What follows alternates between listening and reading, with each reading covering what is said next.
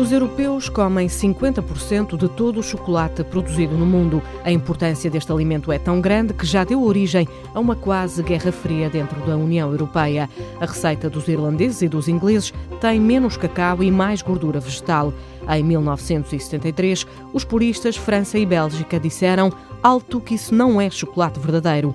Irlandeses e ingleses foram proibidos de vender no espaço europeu. A guerra durou 30 anos e só acabou em 2003 com uma decisão do Tribunal de Justiça Europeu que levantou as restrições ao comércio dos chocolates britânicos e irlandeses na União Europeia.